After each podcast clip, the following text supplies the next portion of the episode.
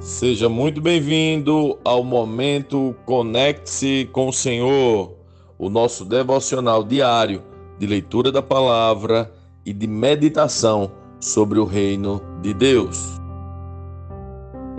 Você está sentado? Se não tiver, senta e vamos ler Tiago, capítulo 2. Meus irmãos, como podem afirmar que têm fé em nosso glorioso Senhor Jesus Cristo se mostram favorecimento a algumas pessoas?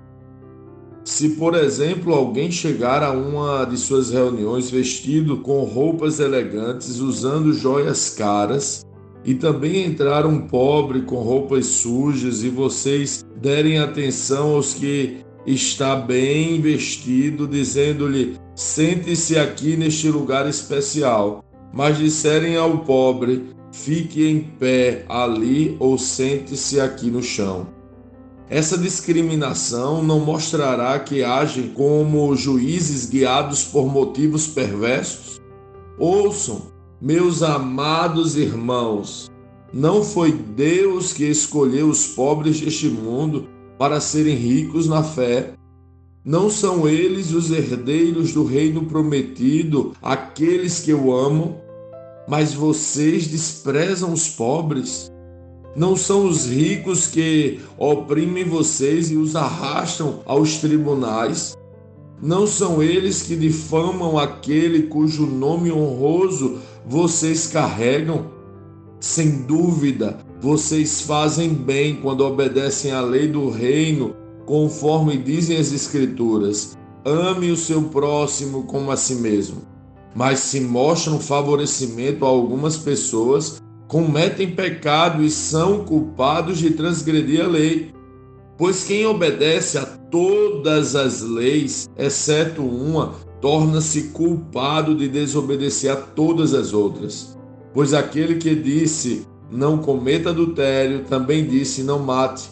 Logo, mesmo que não cometam adultério, se matarem alguém, transgredirão a lei. Portanto, em tudo o que disserem e fizerem, lembrem-se de que serão julgados pela lei que os liberta. Não haverá misericórdia para quem não tiver demonstrado misericórdia.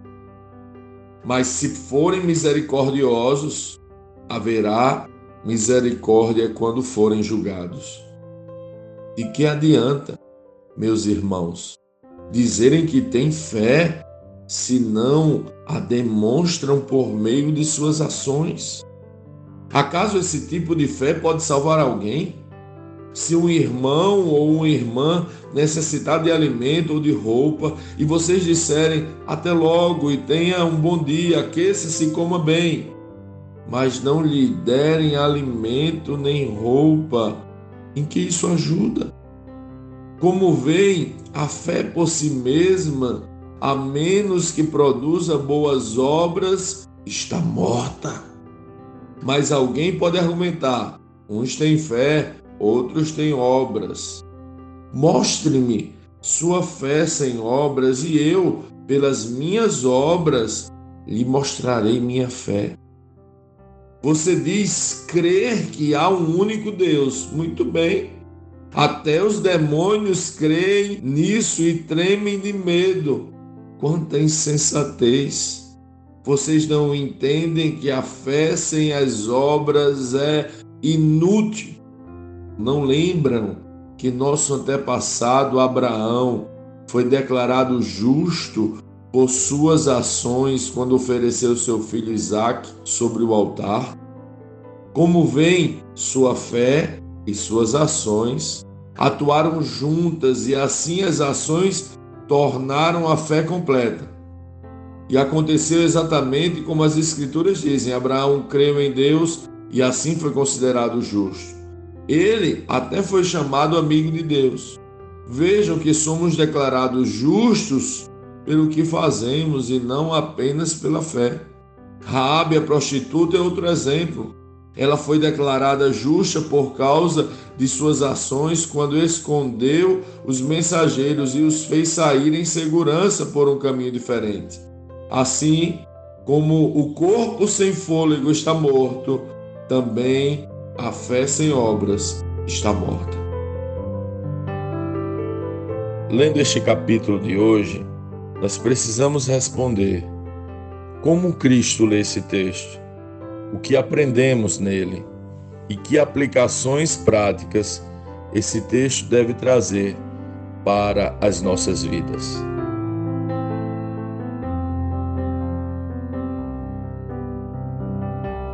Alguém já disse que Tiago pega um taco de beisebol e bate com muita força no nosso estômago. Você sentiu a pancada aí? Quando leio esse texto, recebo uma pancada maior que um taco de beisebol. Me parece uma daquelas bigornas enormes lançada sobre a minha cabeça. Como é para você? O fato é que Tiago demonstra que a nossa fé é inútil pela ausência de obras. Se demonstramos favorecimento a alguns, se não acolhemos os necessitados, se não amamos o nosso próximo, não estamos realmente evidenciando a fé que dizemos ter. Penso que precisamos estar muito vigilantes aqui. Pessoas conectadas com o Senhor, que têm fé, relacionamento real com Ele, também se conectam com as pessoas ao seu redor. Quanto mais amamos a Deus e somos amados por Ele, mais vamos amar aquilo ou aqueles que Ele ama. É muito interessante esse texto. Percebo que ele lança fora toda espécie de predileção de pessoas, de opção de partidos e ideologias políticas, de movimentos sectários, quando nos chama, já no primeiro versículo, a não demonstrar favorecimento e distinção por pessoa alguma, mas igualmente amar a todos. A fé que temos anunciado está associada ao amor ao próximo. Está evidente que a nossa identidade, bandeira e vida está em servir aqueles que estão ao nosso redor e, em especial, aos necessitados? A fé que temos experienciado tem apresentado ao mundo a natureza mais fabulosa de nosso Deus? Misericórdia. Não haverá misericórdia para quem não tiver demonstrado misericórdia. Mas se forem misericordiosos, haverá misericórdia quando forem julgados diz Tiago. Será que temos refletido sobre isso? Temos vivido isso? Temos apresentado isso? Como podemos esperar misericórdia se não agimos com misericórdia? A essência da nossa prática de fé é misericórdia. A palavra misericórdia no original usada aqui nesse verso 13 significa, é a palavra eleus e significa bondade e boa vontade ao miserável e ao aflito, associada ao desejo de ajudá-los, de pessoa para pessoa, exercitar a virtude de misericórdia, mostrar-se misericordioso, de Deus para os homens em geral, providência, misericórdia e clemência de Deus em prover e oferecer aos homens salvação em Cristo a misericórdia de Cristo, pela qual, em seu retorno para o julgamento, ele abençoará os verdadeiros cristãos com a vida eterna. É assim que temos agido, é assim que temos apresentado a nossa fé. A proposta de Tiago é nos fazer olhar a nós mesmos para perceber se a nossa fé é real ou fictícia se estamos em Nárnia ou na terra quando afirmamos que amamos o Senhor. Se estamos fantasiando uma vida cristã ou se a estamos vivendo de verdade. A fé sem obras é morta, inútil e imprestável. Simplesmente porque não é realmente fé.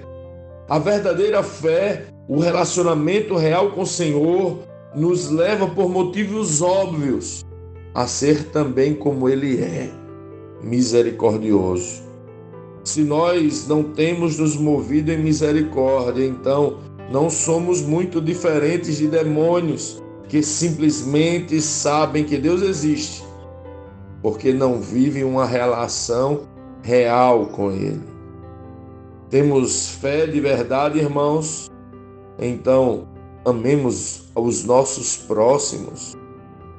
Então, atuemos com misericórdia. Ser misericordioso é agir com bondade, com boa vontade ao miserável, ao aflito, é ajudar o caído e necessitado. Percebe porque não tem nada a ver com o evangelho, a postura agressiva, reacionária, opressiva, impositiva e até revolucionária. Percebe que neste tempo onde muitos têm vivenciado e apresentado ao mundo uma fé que briga, luta, reclama, combate, nós precisamos apresentar o amor e a misericórdia. Seu próximo está na sua casa agora, na sua igreja, na igreja que você congrega, na comunidade em que você faz parte, na rua, nas praças, nos guetos, nas bocas, nas prisões, nos hospitais e onde nós estamos. Que a palavra pregada por Tiago nos leve para uma vida de ação real, de exercício de fé e de manifestação da misericórdia de Deus em nós. Caso contrário, temamos, pois nossa fé será considerada inútil.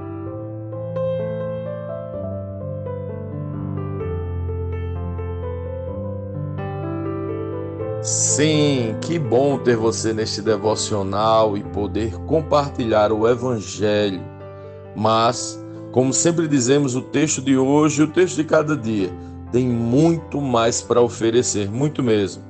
Nosso objetivo aqui é te influenciar a parar um pouco e ler o texto bíblico, pois acreditamos que cinco minutos de vida na palavra podem transformar completamente uma vida.